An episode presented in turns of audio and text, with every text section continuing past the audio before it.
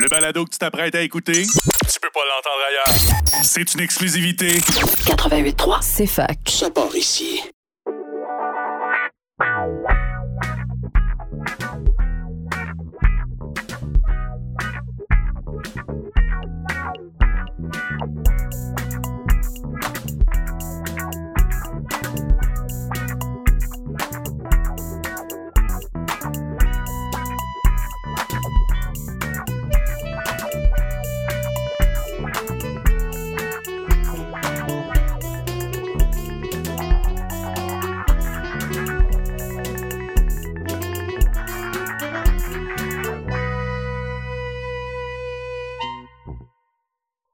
Bonjour à tous, bienvenue pour ce nouvel épisode et nouvelle saison, je dirais même de la tête à Papineau. On est très heureux de vous recevoir aujourd'hui. Donc la tête à Papineau qui vise à rendre le savoir accessible à toute personne qui souhaite nous écouter. Un petit retour sur les événements de Bistro Brain qui ont été réalisés depuis la publication du dernier épisode qui remonte au mois de juin quand même, hein, ça fait un certain temps qu'on s'est pas entendu. Il y a eu donc notamment les grandes découvertes de l'UCAM au cœur des sciences, événement qui a ramené 65 personnes, un gros record pour les événements de Bistro Brain à Montréal. Merci à tous d'avoir été présents. Et on va vous inviter à notre prochain événement qui aura lieu le 14 septembre à Sherbrooke et qui va être notre fameux Démonte ton mythe. En résumé euh, de l'émission, eh bien écoutez, aujourd'hui c'est moi à l'animation, Julie Douchin, bonjour.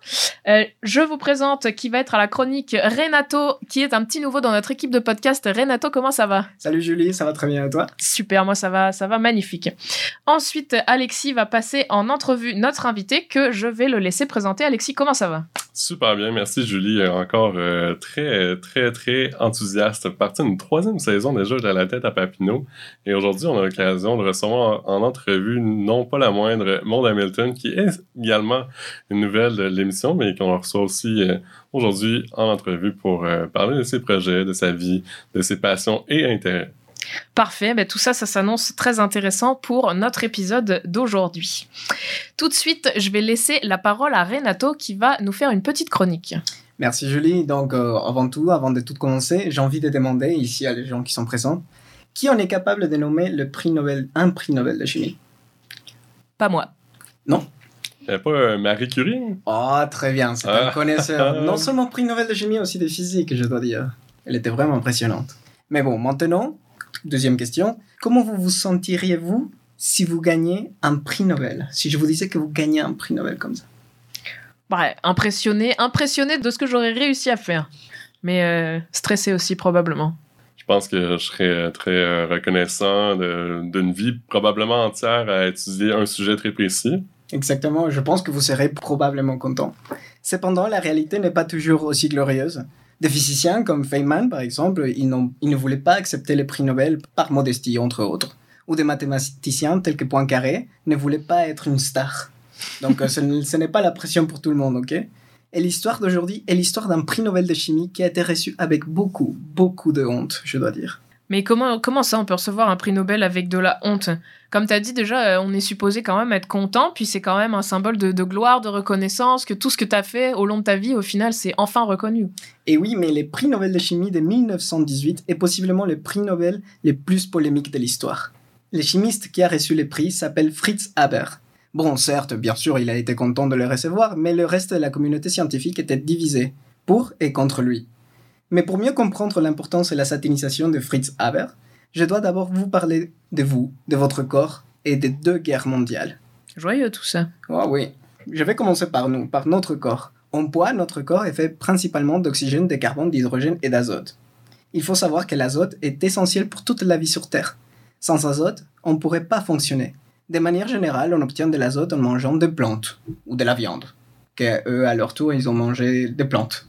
Et les plantes, ils récupèrent l'azote de la Terre. Maintenant, imaginez s'il n'y avait plus d'azote disponible dans la Terre, si l'azote s'épuisait. Qu'est-ce que vous pensez? Bah déjà, pour moi personnellement, dans ma vie de tous les jours, je pourrais plus congeler mes échantillons parce qu'on utilise de l'azote pour congeler, donc ce serait quand même pas mal embêtant. Exact. Mais aussi, on parlerait d'une famine mondiale. C'est ce qui est arrivé en 1920. En effet, l'agriculture, année après année, utilise la même terre pour cultiver. Donc, la quantité d'azote a diminué jusqu'à ce que ce soit impossible de faire croître des plantes. En tout cas, de, de croître des plantes en bonne santé. Mais c'est pour ça, du coup, que maintenant, il y a, il y a des fertilisants. D'ailleurs, il y en a à base d'azote. Euh, on entend souvent euh, euh, les nitrites dans le sol. C'est quelque chose auquel, euh, auquel je peux penser. Donc, le compost et les moutons, est-ce que tout ça, finalement, ça suffirait pas à faire euh, un compost avec de l'azote et à relancer l'écosystème? Ah, malheureusement, non. Ah, c'est dommage. Oui, oui, bon, les gens à l'époque, ils le faisaient avec plusieurs techniques qui venaient des ressources naturelles. Par exemple, on, on utilisait surtout du caca des oiseaux. Je ne savais pas si vous saviez. Il y avait des guerres à cause du caca des oiseaux. Mais bon, ça c'est un autre sujet. hein. Définitivement. Mais comme les scientifiques n'arrêtent pas de nous dire, la planète Terre n'est pas une source infinie de ressources. La population s'industrialisait à cette époque-là, la population montait, les terres n'avaient pas le temps de se reposer et reprendre ses forces. Un moment est arrivé où il fallait réinjecter de l'azote, oui ou oui. Et en 1900, les terres ont commencé à se dégrader. Et aux environs de 1920, la famine arriverait au monde entier. Bah, vous me demanderez ben, d'où est-ce qu'on prend l'azote, où est-ce qu'on le trouve-t-on? Et ça, ce n'est pas si compliqué. En fait, la plupart de l'air qui nous entoure, euh, 80% de l'air qui nous entoure, c'est fait d'azote. Mais c'est une, une forme qu'on ne peut pas utiliser. Les chimistes avaient essayé de synthétiser l'azote pendant 100 ans et personne n'avait réussi. Jusqu'à que le fameux monsieur Fritz Haber est arrivé. Fritz était un chimiste allemand. Il a mis 5 ans à perfectionner sa technique. La pression, la température des catalyseurs des instruments. Jusqu'à que 1908, il a réussi à avoir de l'ammoniac de l'ammoniac liquide, c'est-à-dire de l'azote liquide. C'était fantastique. Le monde est devenu fou. Fritz Haber est devenu aussi célèbre qu'Einstein. Le processus a été industrialisé et on a eu le premier fertilisateur chimique grand succès. Ouais, mais du coup, pourquoi est-ce qu'il a reçu son prix Nobel avec tant de honte? Parce qu'il a quand même évité la famine, de ce que tu nous dis. Oui, on a pu nourrir la moitié de l'Europe et par la suite le monde entier. Les gens parlaient de produire du pain à partir de l'air. Et comme résultat, la population mondiale s'est multipliée par 4 depuis. Les estimations sont 4 milliards de personnes, donc euh, 4 avec 9 zéros derrière. Si on les compte pour aujourd'hui, c'est la moitié de la population. Donc il est très probable que ta vie se doit à Haber. La moitié de l'azote même qui est dans ton ADN, c'est revenu de la synthétisation de Haber. C'est fou. Pour avoir résolu un des plus grands problèmes de l'humanité, il a gagné le prix Nobel de chimie en 1918. Mais personne n'a célébré avec lui. Le monde avait honte. Bah, du coup, je comprends toujours pas pourquoi il avait, pourquoi le, le monde avait tant honte, parce que c'est exceptionnel comme, comme découverte. Il a évité la famine. C'est impressionnant qu'au final, on n'ait pas plus entendu parler de ce gars-là. Et oui, Julie, mais je fais un peu de dramatisme ici parce que sinon je vais finir trop vite. Tout ça à cause de la participation de Haber pendant la Première Guerre mondiale. Quand la guerre a commencé, lui, comme un bon patriote, voulait soutenir l'Allemagne avec ses connaissances. Et je dois vous dire, le nitrate d'azote, non seulement est un bon fertilisant, mais aussi un bon explosif. Il a modifié sa technique pour ne pas sortir du pain à partir de l'air, mais des bombes. Mais non seulement ça, malgré les restrictions des lois de guerre qui interdisent des armes chimiques, il a créé un gaz mortifère, un gaz qui asphyxie la personne qui le respire. Aber Fritz défendait son invention en disant que beaucoup plus de vies seront sauvées si la guerre finit plus rapidement. Bon, mais c'est quand même assez terrible. Et ce gaz, il avait une manière de fonctionner particulière, parce qu'on en voit des fois, tu sais, dans les films de guerre, on voit des, des gaz justement qui tuent une grosse partie de la population tout d'un coup. Effectivement, une grosse cynophilie ici. C'est les, c'est les gaz qu'on voit souvent dans les films. Tu vois les gaz là verdâtres euh, avec lesquels les gens ils doivent porter des masques et tout? Il s'appelle du, gaz- du gaz de chlorine. C'est un gaz fait à partir de l'azote. On mettait les gaz dans les zones de guerre et les vents amenaient les gaz vers les tranchées. Les gaz rentrent dans les poumons et irritent les muqueuses de façon tellement violente que les poumons se remplissent en liquide. Les soldats se noient littéralement sur Terre. Les gaz étaient capables d'éliminer 5000 soldats par utilisation. Haber est devenu capitaine de guerre à cause de son invention. Oh, bah, du coup, je comprends beaucoup mieux pourquoi il y avait des gens qui étaient pas trop d'accord avec le fait de le récompenser pour sa contribution scientifique. Il y avait quand quand même sacrément deux côtés euh, à cette découverte-là. Notamment, sa femme, une des premières femmes à avoir eu un doctorat en chimie, s'est suicidée pas longtemps après. L'histoire n'est pas encore sûre, sûre, sûre de vraiment les vraies raisons, mais on s'entend bien qu'elle n'était pas d'accord avec ce qu'il faisait. La moitié des scientifiques qui étaient des pacifistes, dont Einstein, refusaient les prix. L'autre moitié, surtout la communauté scientifique allemande, le vénérait. Et tu nous as parlé de deux guerres mondiales au début. Est-ce qu'il a aussi participé à la deuxième? Parce que là, on entend parler des tranchées, donc plutôt de, de la première guerre, justement. Oui, mais il a contribué, mais pas directement, mais il a eu un grand rôle. Après la défaite de l'Allemagne en 1918, suivez-moi, toute la richesse qu'il avait accumulée, à cause de son invention, n'a plus servi à rien parce que l'Allemagne elle avait fini et donc euh, voilà, elle était en crise, en crise économique. Quelques années se sont passées jusqu'à que le nazisme commença à monter et il a arrêté son travail car il était des familles juives. Il est mort en 1934 d'un arrêt cardiaque. Mais il a laissé un dernier héritage, une dernière désagréable surprise pour le monde. Les synthèses d'azote est devenue l'ingrédient principal des gaz des champs d'extermination nazis. On parle de l'homme qui a tué des millions et qui a sauvé des milliards. Donc euh, je vous demande à vous aujourd'hui, maintenant, était-il un héros qui a donné à manger à la moitié du monde ou un vilain patriote? C'est une très grande question, très grande question, parce que comme tu dis, il a quand même sauvé vraiment beaucoup de monde. Et au final, on n'en serait pas là où, on en est aujourd'hui s'il n'avait pas été là. Aurait peut-être euh, quelqu'un qui fait de la recherche de l'éthique pour répondre à cette question. Exactement, on pourra poser cette question à un prochain invité, peut-être ce serait une bonne question d'éthique. ça. Ah, ça serait parfait, vraiment. En effet, parfois c'est difficile de trouver un champ définitif dans cette question. Mais comme toujours, ce n'est pas la science qui est bonne ou mauvaise, mais l'histoire, le contexte, les sommes qu'ils ont derrière qui la collent à un côté moral ou à l'autre. Eh ben super, franchement Renato, c'est hyper intéressant. Je, je savais absolument pas, je connaissais pas du tout l'histoire de, de cette personne-là, encore moins de son prix Nobel de chimie et des deux côtés de, de la médaille. Vraiment hyper intéressant. Merci beaucoup et on se retrouve pour la deuxième partie de notre épisode dans quelques secondes.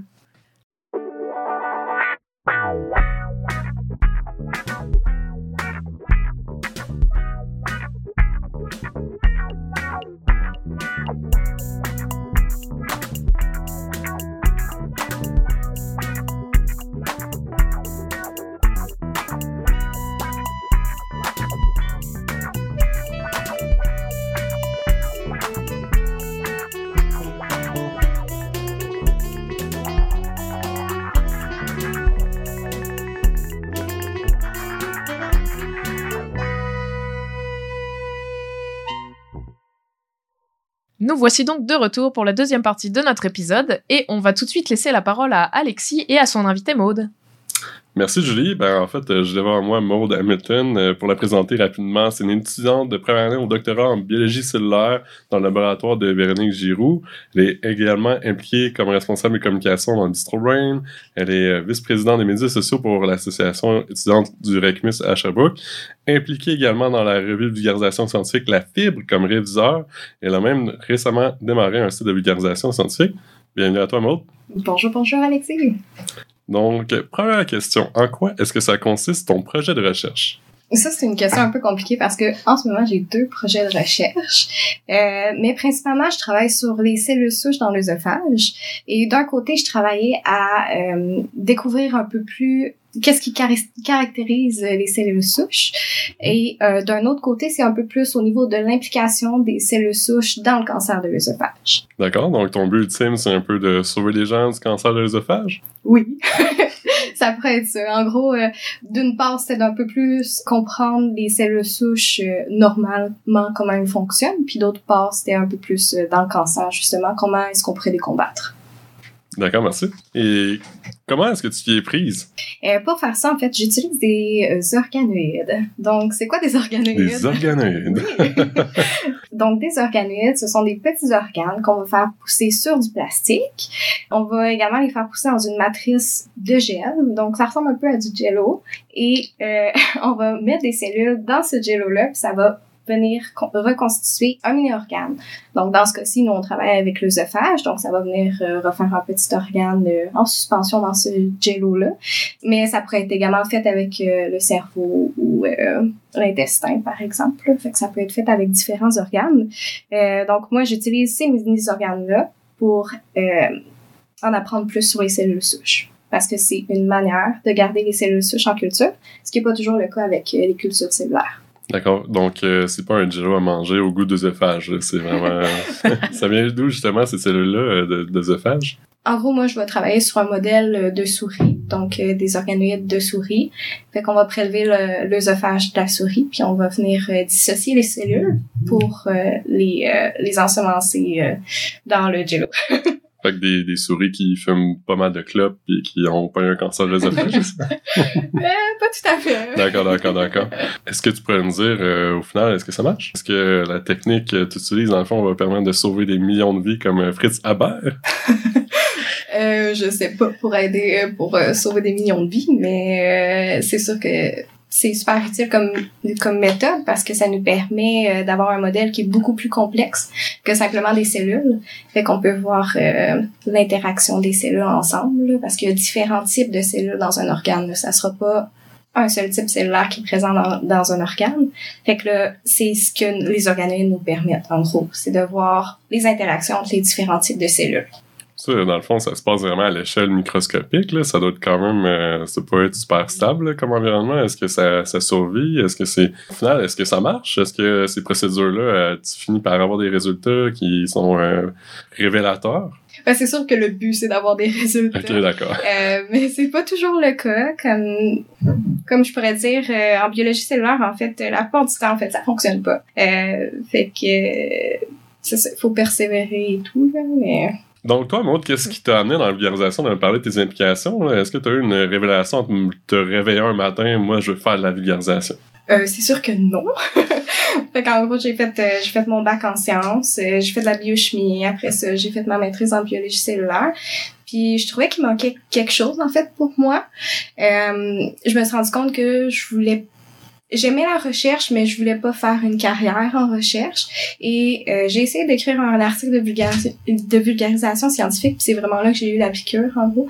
Mhm. Ça a débouché sur euh, toutes mes implications en vulgarisation. Puis euh, Puis qu'est-ce que tu trouves le plus le fun dans ce que tu fais en ce moment? Qu'est-ce que je trouve le plus le fun? Euh, ben, j'adore écrire, en fait, je pense que c'est ça. Puis c'est surtout partager la science. Là, c'est partager une passion, puis euh, montrer aux gens comment c'est, euh, à quel point le monde est intéressant autour de nous, puis à quel point on sait rien, en fait. Euh, donc, c'est de découvrir des choses à tous les jours. Puis quand tu dis t'écris, là, c'est... T'as ton site web, ça ressemble à quoi à peu près ce que tu fais? Ben, c'est sûr que pour l'instant, le site web est en construction. D'accord, d'accord. mais le but, ça serait d'écrire justement à propos de sciences intéressantes, mais aussi à propos des gens qui font cette science qui est intéressante. Et, euh, puis ça serait également de parler un peu du monde de la recherche, donc l'envers du décor, euh, parce qu'on n'en connaît pas beaucoup sur la recherche, euh, à part quand on est dedans. Ouais, est-ce que tu avais un exemple là-dessus? Euh, Peut-être des gens non initiés qui, je sais pas, arrivent euh, finalement et se demandent euh, qu'est-ce que ces gens-là font en blouse blanche. Puis... Ben, je pense que la recherche, c'est un monde qui est un peu étonnant pour certaines personnes. Je pense notamment à une stagiaire. Donc, cette stagiaire-là, ce qu'elle m'a dit, c'est qu'elle pensait que le monde de la recherche, en fait, c'était stérile, qu'il y avait pas beaucoup de fun qui se passait là, puis qu'on travaillait pas en équipe, qu'on était euh, chacun des individus euh, seuls dans notre coin. Mais en réalité, c'est c'est c'est pas ça du tout là. Donc on travaille vraiment en équipe, puis la collaboration c'est super important parce que la science ça se fait pas seul, ça se fait en équipe. Puis c'est un aspect qui est vraiment important puis que je pense qu'on voit pas souvent. Hmm, très bien dit, très bien dit. Euh, puis est-ce que tu pourrais nous dire, là, t'en as déjà glissé un petit mot, mais euh, comment est-ce que tu te vois dans l'avenir? Euh, J'aimerais ça faire de la vulgarisation, mais c'est un peu comme tu l'as dit, on en a discuté un peu, mais euh, oui, j'aimerais ça faire de la vulgarisation. Euh, je sais pas où exactement, donc euh, ça pourrait aussi être de la communication scientifique, tout simplement. Mais oui, c'est ce que je vois dans l'avenir. Donc, euh, écriture, faire des visuels peut-être, continuer un site web, des projets de la sorte. Exactement. D'accord? Puis on a toujours notre fameuse question pour ceux qui nous rejoignent pour la première fois à ce début de troisième saison. Euh, la question va comme suit. Pour toi, quelle place devrait avoir la vulgarisation scientifique dans la société? Hmm. Pour moi, elle devrait avoir une place super importante. Je pense que la discussion entre le monde scientifique et la population devrait être primordiale. Euh, les gens devraient savoir qu'est-ce qui se passe, puis euh, après ça, ils vont pouvoir utiliser ce savoir-là dans leur vie de tous les jours. Ouais, c'est pas mal ça. C'est une bonne réponse. Je pense que Julie est d'accord également. Tout à fait, tout à fait, très d'accord. Puis justement, pour la suite, comment est-ce qu'on peut te suivre? Donc, vous pouvez me suivre sur Twitter, vous pouvez me suivre sur... euh, J'ai un compte Instagram également relié à mon site web, euh, donc ça peut être là-dessus aussi. C'est pas mal ça. Peut-être ton petit nom de site web euh, rapidement? Ah oui, c'est si fascinant, parce que la science est si fascinante. Ah. Hé hé Quel jeu de mots. euh, pour vrai, on en trouve euh, à chaque jour des nou- nouveaux jeux de mots avec la science. Euh, merci beaucoup, Maude, pour ta présence aujourd'hui, de briser la glace comme ça, sur, euh, comme euh, intervenante euh, co-animatrice de la tête à Papineau. Donc, euh, pour notre premier épisode, puis ben, là-dessus, je repasse la parole à Julie. Merci beaucoup à tous d'avoir écouté notre premier épisode pour cette donc troisième saison. Merci beaucoup à nos invités et à notre équipe, donc Renato, Maude et Alexis, que vous aurez probablement l'occasion de réentendre dans nos futurs épisodes.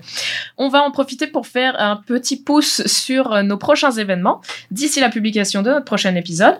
Donc le 20 septembre, pour les gens qui nous écoutent à Montréal, on a un 6 à 8 Démonte ton mythe au Petit Campus. Le 1er octobre, on va avoir le pique-nique scientifique de la JVSS, journée de vulgarisation scientifique de Sherbrooke, au parc Jacques Cartier, qui va se dérouler de 10h à 17h.